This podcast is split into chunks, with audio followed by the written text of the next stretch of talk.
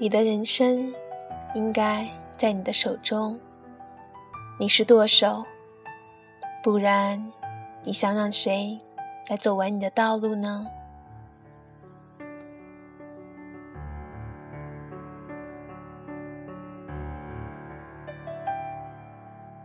大家好，这里是荔枝 FM 八四五三二九。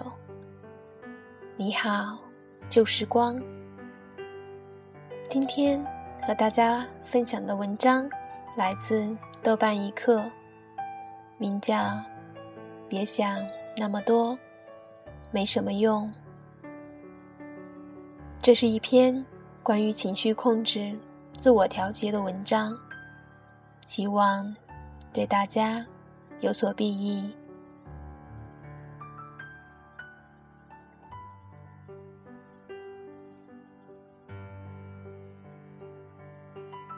过于陷入自我的情绪中，无法自拔。无论好坏，都有一个同义词：浪费时间。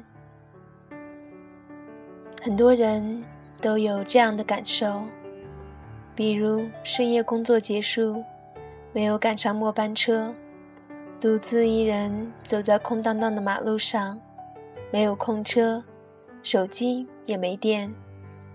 看着两旁高耸大楼闪烁的霓虹灯，或者望着陌生住宅楼的万家灯火，一时间就会有诸多平日里不会表露出的情绪，甚至会眼眶发红，找不到存在感。存在感这回事儿，是扎扎实实存在的。在某些特定环境的驱使下，人内心的虚空会急速膨胀。无论是多么成功富有的人，都会有自我的软肋，觉得世界容不下自己，觉得内心无力，而这种平日里最为防备的东西，就会一瞬间攻破防线。我同样也是如此。作为写作者，出现自我情绪的膨胀是常事儿。夜晚的独处会让某些矫情的念头泛滥成灾，陷入自怜的情绪中无法自拔，感叹逝去的时光，感慨离开的人，惋惜曾经的逝去，然后打开电脑记录，写下一篇篇文章。在被同样感同身受的人看到，从某种程度来讲，这份自我的情绪的传递，同样是自怜的扩大化。前几日见一个朋友，他和我分享了同样的话题：出差在外地，工作棘手，恋情也不顺利。深夜坐在充满着异味的大巴车上，看着一座陌生城市的车水马龙，脸贴着玻璃，会觉得特别难过。有时也会有类似的环境下出现这种感受，比如阴天、生病等。总而言之，只要是无法顺应自己的时候，情绪。就会雪上加霜，提醒你，你是一个人，你无依无靠。不知道你是否有这样的体会？当你每天都处于忙碌时，会感觉时间过得很快，精力充沛；尤其是在做喜欢的工作时，更是像装了永动机一样，充满正能量。可当你开始闲下来，无聊的打开手机，翻微博、看朋友圈，或者一个人发呆，那些情绪会马上渗透进脑子里，让你乱了心神。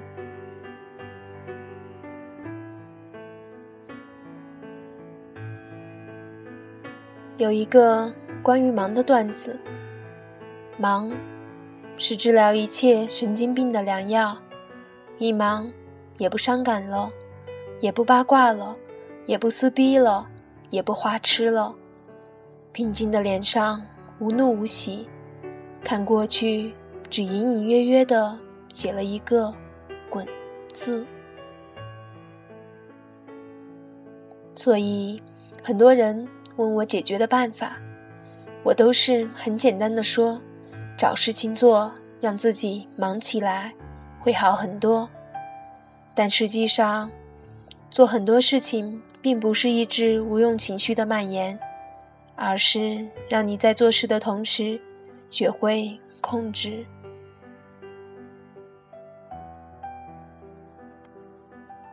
一个对周边和自我有控制权的人，包括工作、情感、情绪，都会对自身起着积极的作用。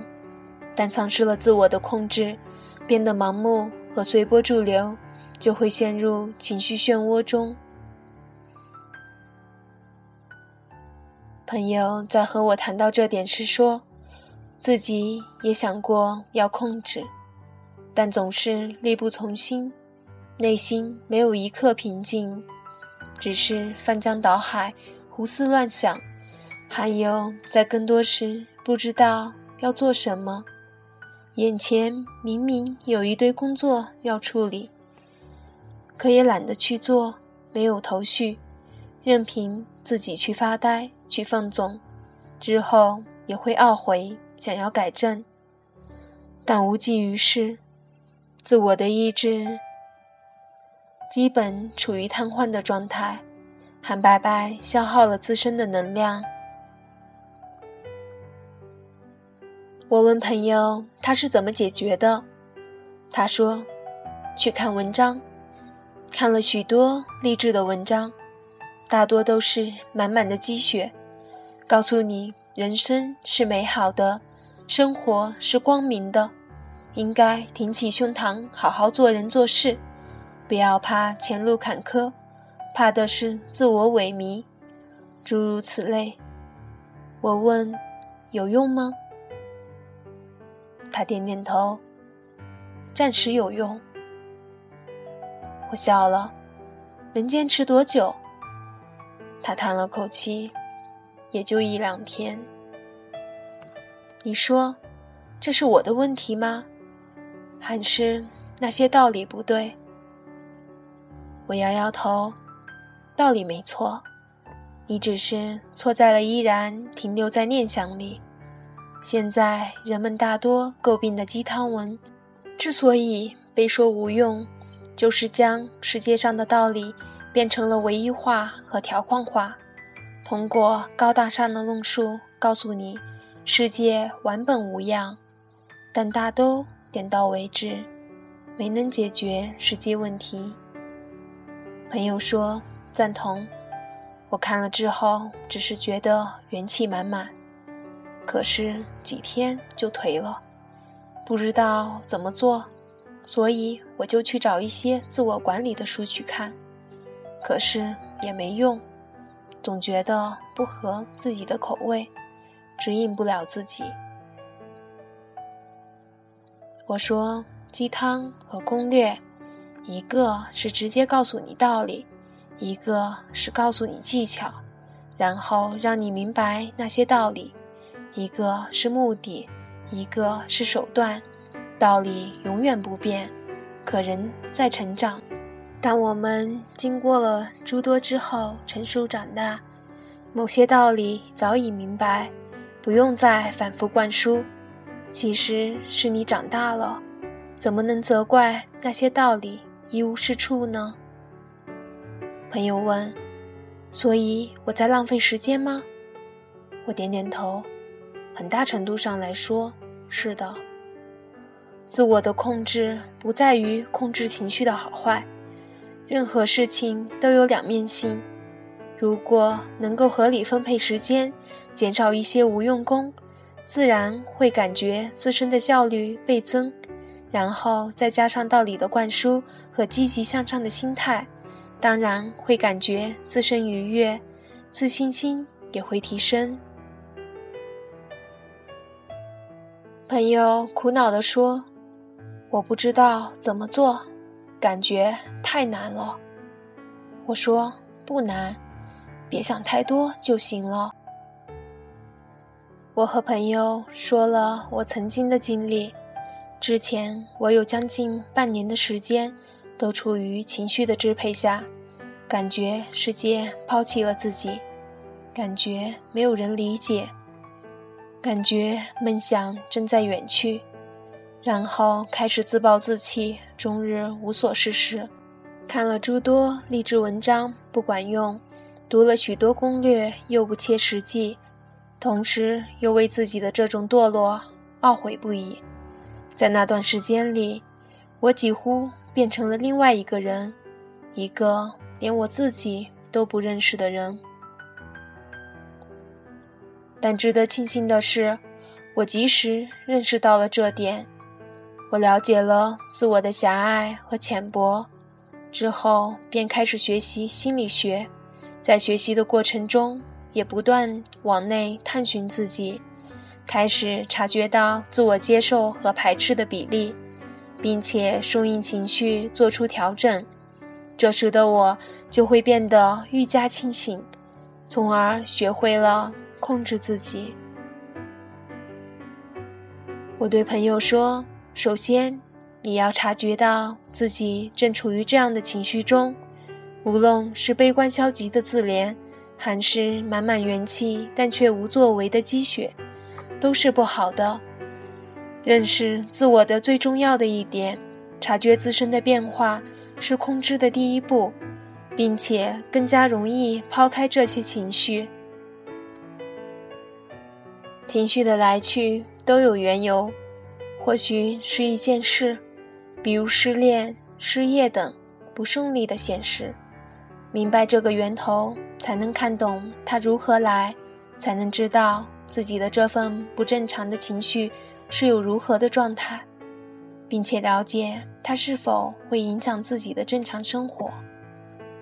另外，自我鼓励是控制的基本，自信心的建立是在现实将你挫败后最应该做的事情。如果你没有条件去做心理疏导，那么，自我的鼓励是非常有益处的。没有人会一生一帆风顺，人生本就磕磕绊绊。被现实打败并不要紧，怕的是从此一蹶不振。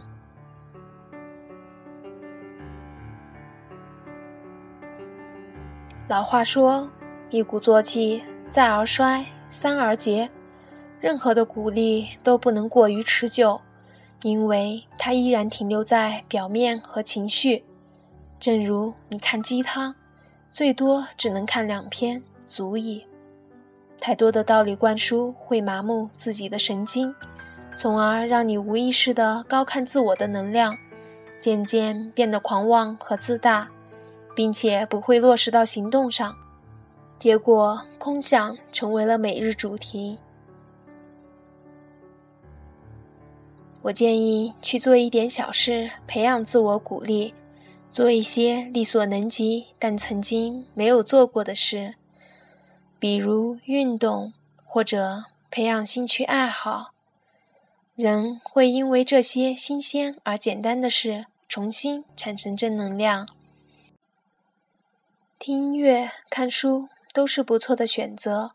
如果开始比较艰难，可以循序渐进，要知道你所做的事情不为完成你的工作，而是拯救现在颓废的自己。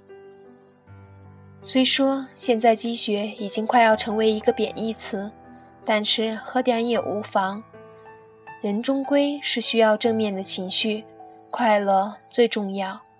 但快乐不是停留在纸面上的说教，而是你在日常生活中。扎实感觉到的，良好的生活习惯、规律的作息时间、有条不紊安排每日的学习和生活，都是加大对自我控制非常有效的办法。但我不反对自怜和发泄情绪，自己在反反复复的情绪中排解，或回忆，或感伤，或埋怨，或悔恨，但要适度调整。及时脱离，这种情绪的蔓延不宜太久，一般一周左右。如果太久，那么就会失去自我，被那些已经过去的事情控制，那时才是病入膏肓，想要摆脱就来不及了。当你内心烦躁不安时，我们的心就会完全被周遭所吸引，会因为一草一木的变化，会因为晴天阴天的变更，不断影响自我的情绪。其实，这些不是外在原因，根源在于自己的心不静。世间一切万物各有其生长规律，我们也同样如此。关注内心，要比关注外在重要的多。一个平和的心态，就可以提高自我的专注力，并且学会控制自己。我们不可能控制一切，但我们可以掌握自己。人的伟大和渺小，就在于自身的意识范畴。当我们在无法控制之前，先要学会面对。在面对后，要勇于突破，并且改变现在的处境。失控可接受的范围应该尽力被压缩到最低。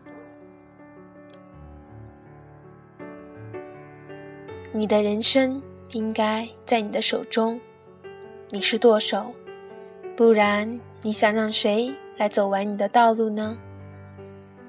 我对朋友说：“一个自我都无法控制的人。”注定会成为最大的输家。如果你愿意输，那么你可以继续下去；但如果你想你的生活更好，你想遇到更好的爱人，那么你自己首先要变得更好，先让自己配得上你对别人、对这个世界的期待。所有道理中的光芒，畏惧中的肃穆。空虚中的焦躁，错失中的悔恨，不过都是幻象。唯一真实的，只有当下的自己，你的行动力。别光想，去做，踏实去做，抓紧去做。你的自怜自哀，你的积蓄元气，最终如果都没有落实到行动上，那么也是一个精神残疾的人。如果自己都不懂得如何变好，也不会照顾好自己，那么此刻的身心疲惫又有什么意义？做比想要重要的多。迈出第一步，你所见到的风景要比你想象的更加美丽。咱不管什么时候都要明白。没有什么事是应该的，没有什么事是必然的。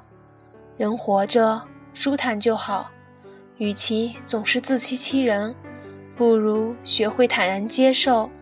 让你拥有更好的之前，要先有接受失去的能力。别想太多，真的没什么用。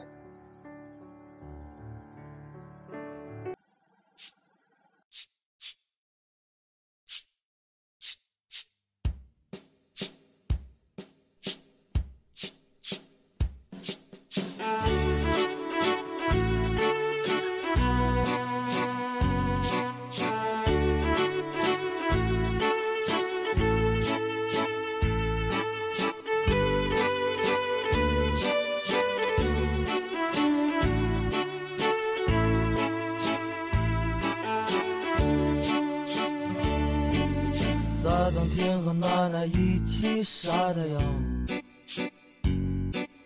一只麻雀偷偷上了我家的房，邻居家的狗它叫着汪汪。汪，我懒洋洋，我暖洋洋，我的心情就像身上的棉衣裳。算着怎么吃下一块糖。如果我们能到集市上逛一逛，啊